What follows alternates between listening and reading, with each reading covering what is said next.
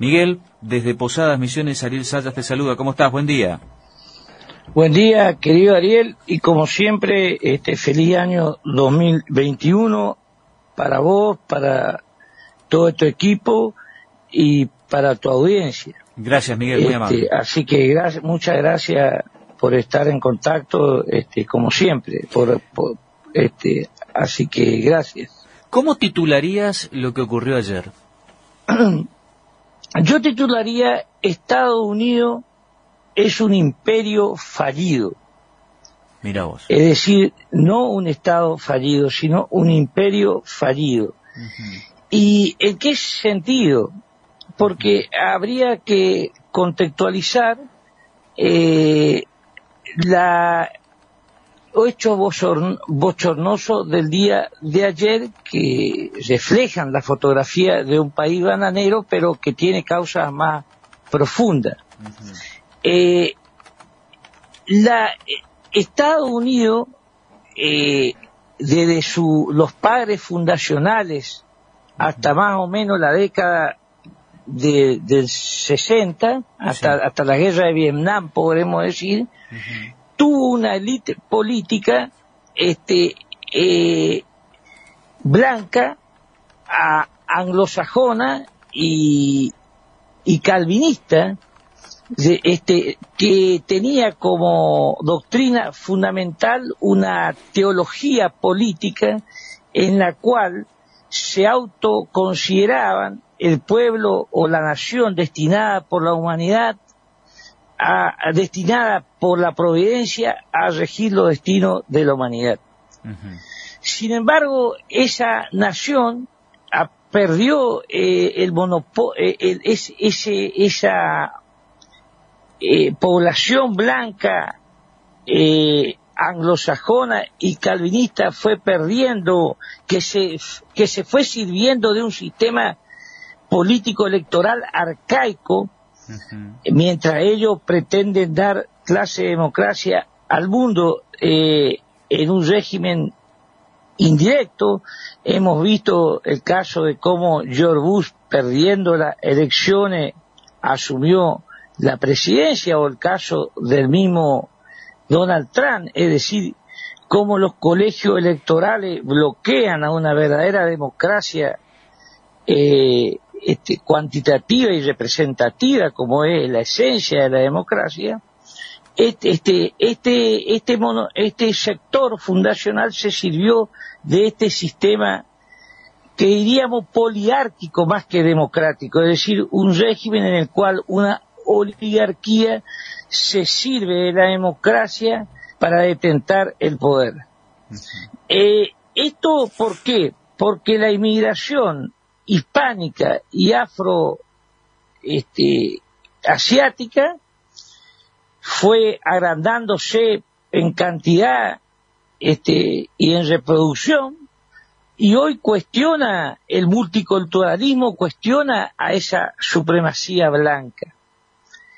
Y este, y, este- y, y de alguna manera Donald Trump fue la expresión de una supremacía blanca que se autodenominaba patriota y soberanista en contra del, del otro bloque cultural, es decir, Estados Unidos está dividida culturalmente Sí. y, y por lo tanto eh, esto quedó reflejado y hay un empate social porque eh, eh, Biden sacó hizo una, una- la elección más grande de la historia del partido este, demócrata sacó 74 millones de votos pero Donald Trump a pesar del desgaste que había tenido producto del COVID, etcétera, eh, sacó, hizo también una enorme elección, 60 millones de votos tuvo.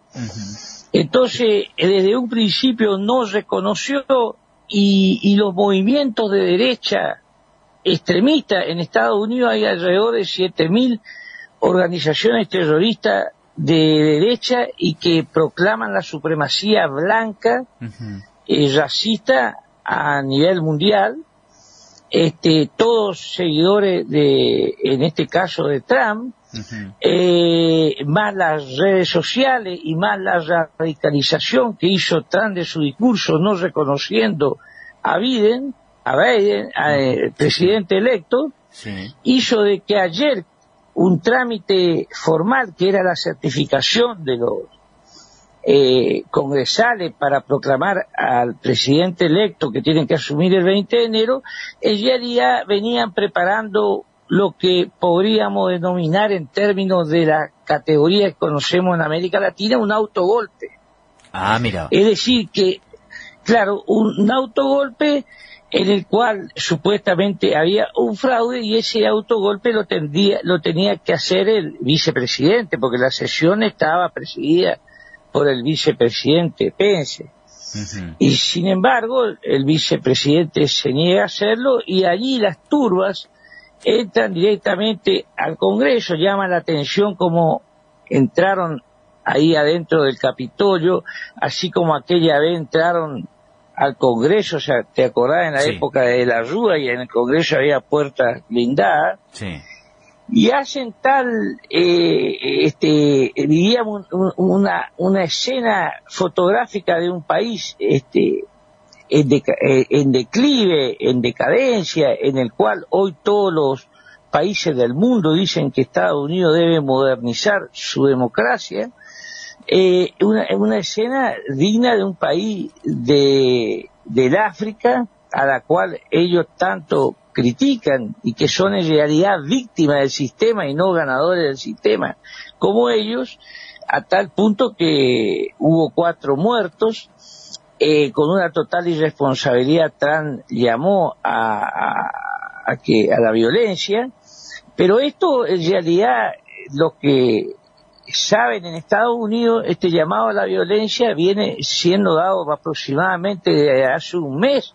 Era una fotografía cantada por todos estos grupos de derecha radicalizados, eh, blancos, en el que se declaran superiores a su a sus conciudadanos y que no, por lo tanto, este, eh, siguen pensando que Estados Unidos es la nación que tiene que regir al mundo. Es decir, que eh, de alguna manera Trump eh, sufre las consecuencias de un país que quiso globalizar, de un, por eso el imperio fallido, que quiso globalizar al mundo sin que Estados Unidos sea globalizado. Hoy Estados Unidos, la duda que nos queda a todos, después de lo que veíamos ayer, y esto es lo que me gustaría profundizar contigo, Miguel, que sos un académico, estudioso en esta materia ya hace décadas. ¿Estados Unidos sigue siendo una potencia después de esto?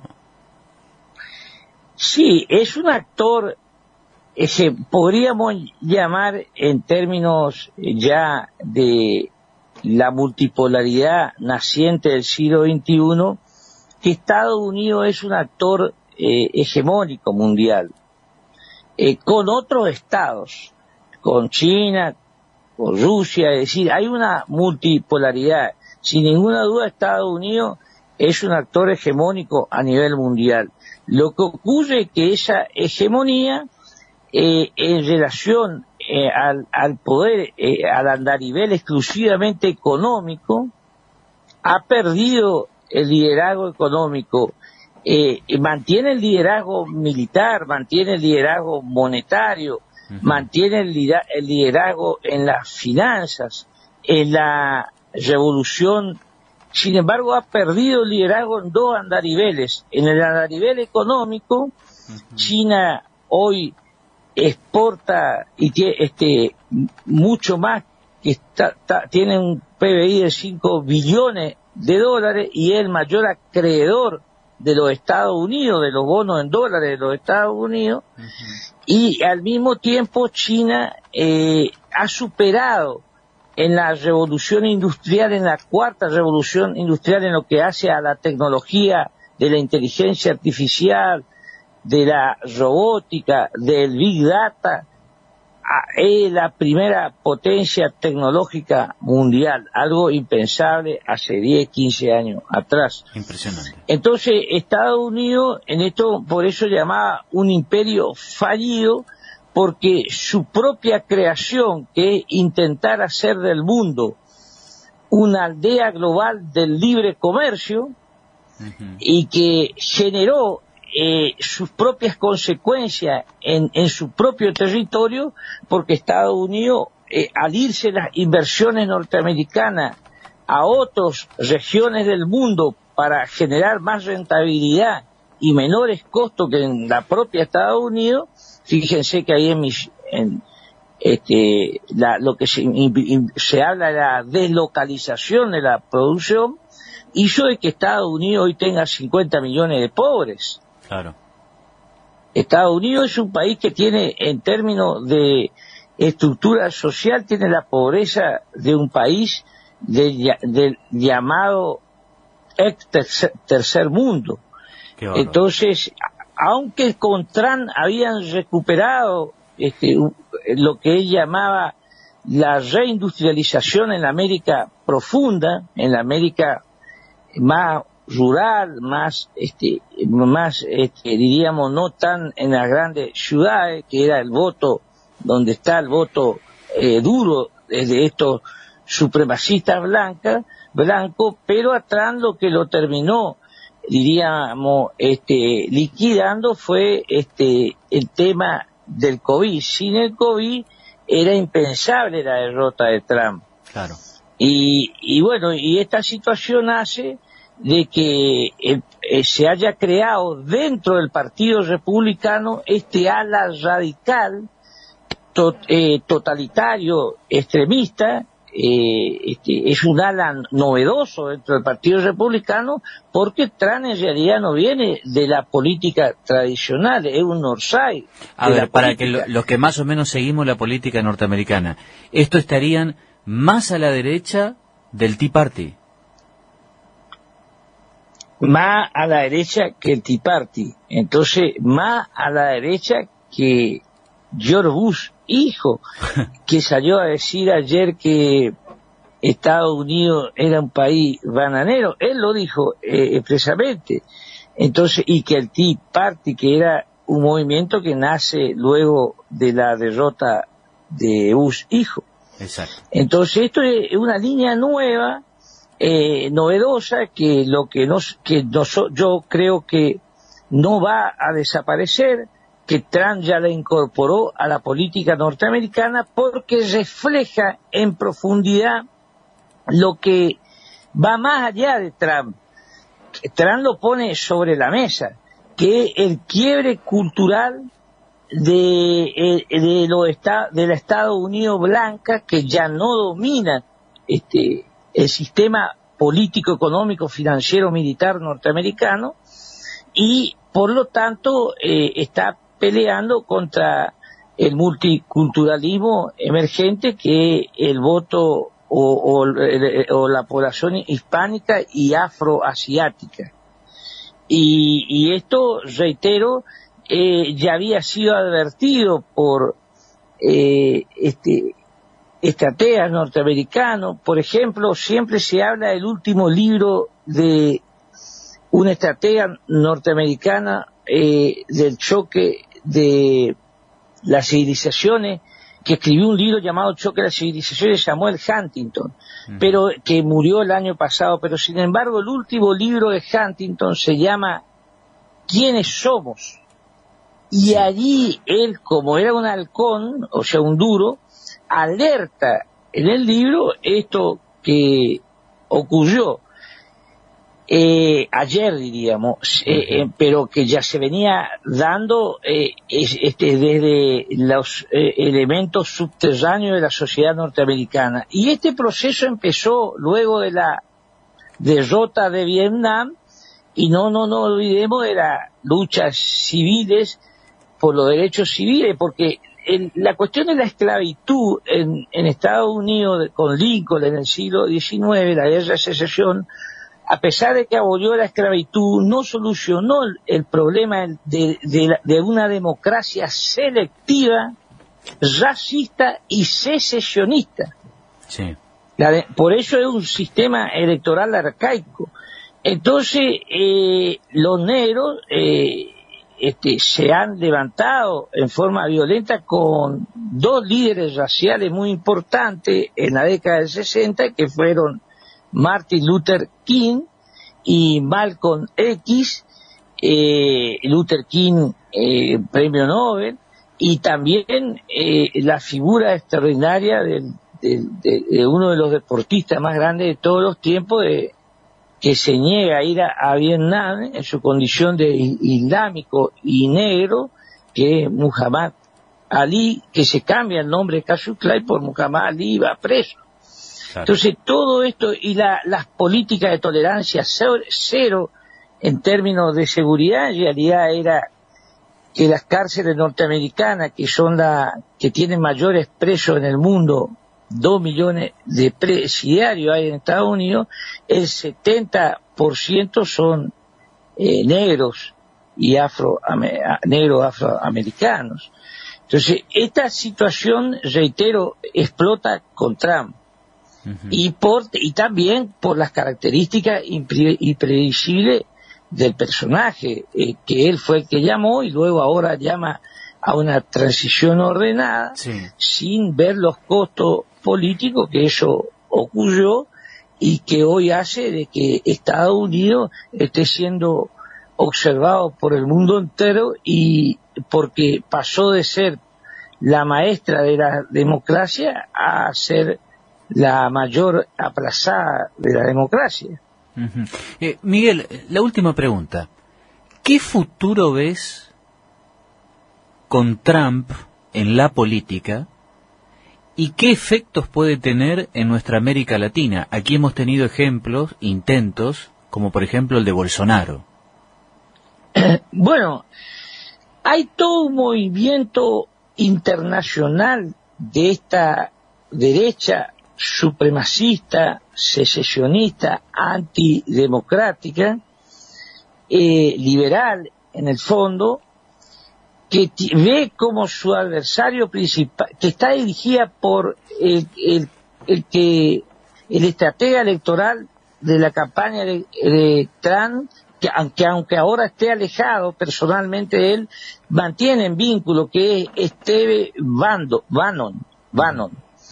Eh, Bannon eh, ha, hecho una gira, estuvo con Bolsonaro y en otros países, y, hay un movimiento mundial de esta característica en la cual ven al enemigo principal este, antagónico a, esta, a este movimiento al Papa Francisco.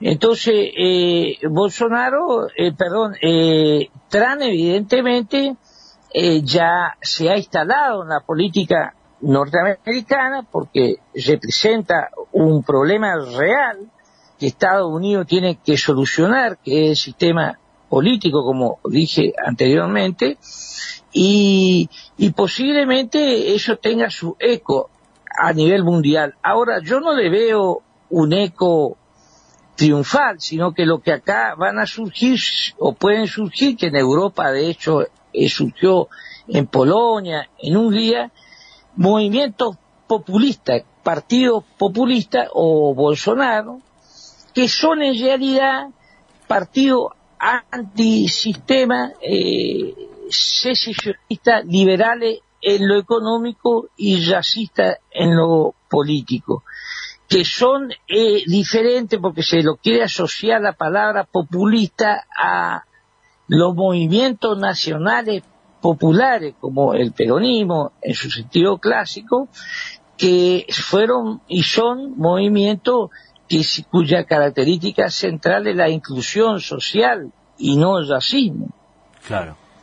Eh, este, este movimiento, eh, que es un movimiento liberal anti-globalización, porque en el fondo es un movimiento también contra China, por eso hablan del virus chino con respecto al COVID, eh, por supuesto que este, encuentra en, en, la figura de Trump a uno de sus referentes, pero la democracia norteamericana no está en peligro institucionalmente.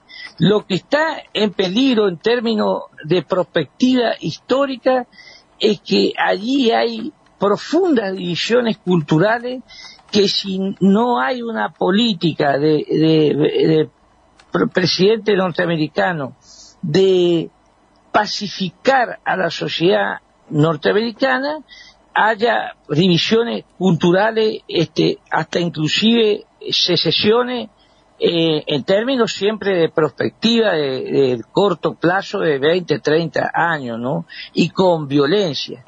Este, porque la sociedad norteamericana siempre ha resuelto su problema con mucha violencia.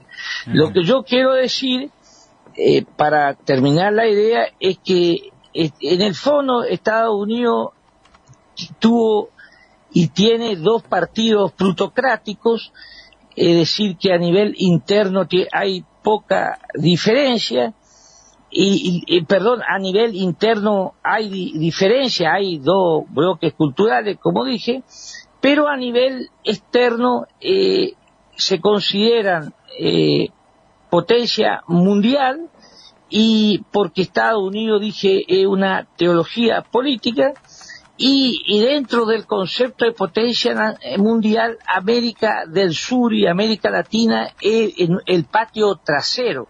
Es decir, que tanto con el Partido Republicano como el Partido Demócrata, eh, América Latina siempre eh, eh, figura como el patio trasero, entonces América Latina solamente saldrá adelante con una política de eh, integración, no hay salida sola, porque de lo contrario, eh, la doctrina de Monroe hoy eh, tiene una cara, que es la militarización de América del Sur por los recursos naturales. Tanto en eso no hay una discusión y diferencia a nivel externo entre ambos bloques culturales de los Estados Unidos. En 30 segundos, ¿qué le dejó Trump en sus años de gestión a Estados Unidos?